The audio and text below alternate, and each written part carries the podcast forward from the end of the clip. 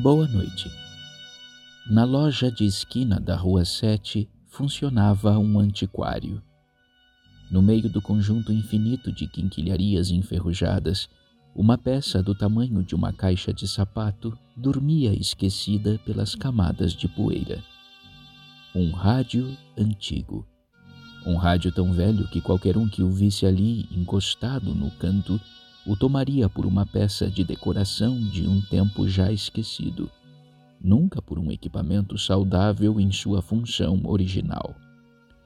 Mas o rádio ainda funcionava. Ou pelo menos é isso que se conta.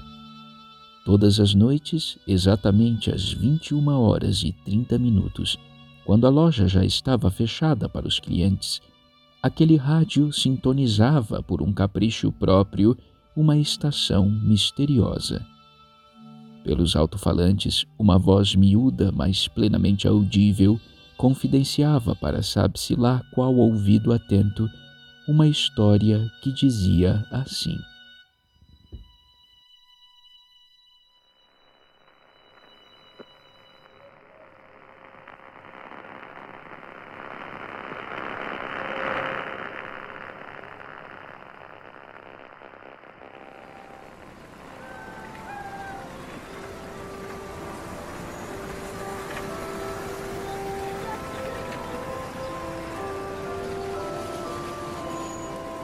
No parquinho de diversões de uma cidade qualquer do interior, trabalhava um senhor de bigodes fartos chamado Eustáquio Eudes.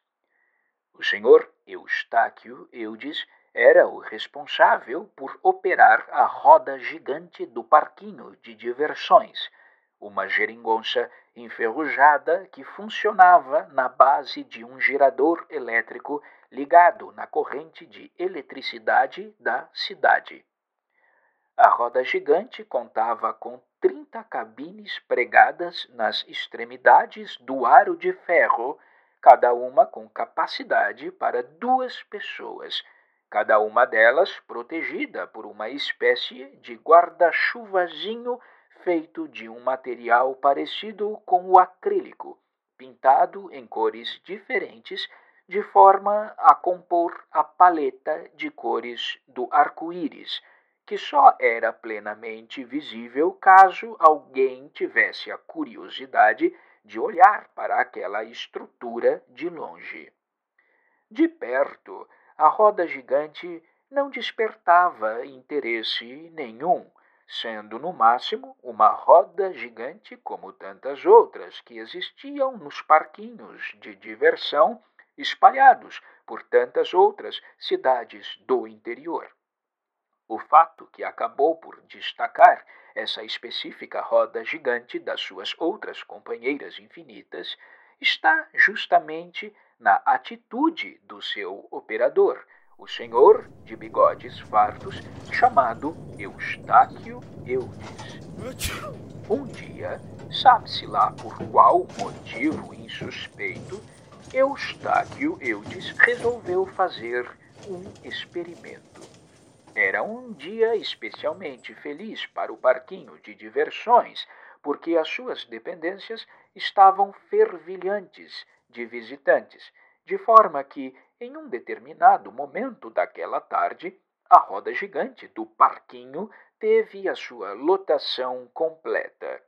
Trinta cabines preenchidas por duas pessoas em cada uma delas, somando sessenta almas a girar em sentido horário para benefício dessa sensação bastante peculiar de poder rodopiar em sentido horário, sem qualquer outro fundo prático senão o de fazer parte de uma gangorra coletiva e circular. Pois, exatamente nessa condição de lotação completa, o operador da roda gigante do parquinho de diversões resolveu mudar o protocolo de funcionamento do brinquedo e eliminar as 20 voltas combinadas que resumiriam o tempo de duração que cada tripulante teria o direito de usufruir, cada qual em sua respectiva cabine. Eustáquio Eudes já perto do cumprimento das vinte voltas, achou por bem somar mais dez. E já quando as trinta voltas estavam para terminar, adicionou outras dez, e depois mais dez, e mais dez, e outras dez, e assim sucessivamente, de modo que a roda gigante está até agora, passados dois dias completos, rodando sem parar, com todos os seus passageiros alocados, cada qual em sua respectiva cabine, sem que haja nenhum tipo ou nenhum pio de reclamação, interjeição, pedidos para que a viagem se interrompa ou coisa parecida. Ao lado da geringonça, Eustáquio Eudes monta guarda, de vez em quando, cofiando o seu farto bigode.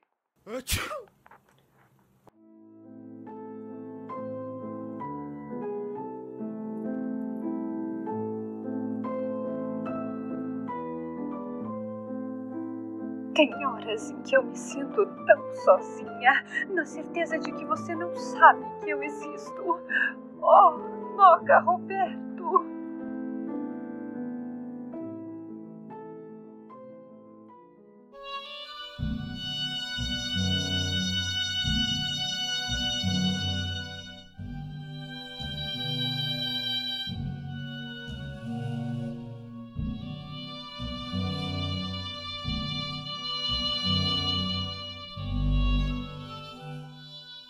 Fim da transmissão. Até amanhã, às 21 horas e 30 minutos, em ponto.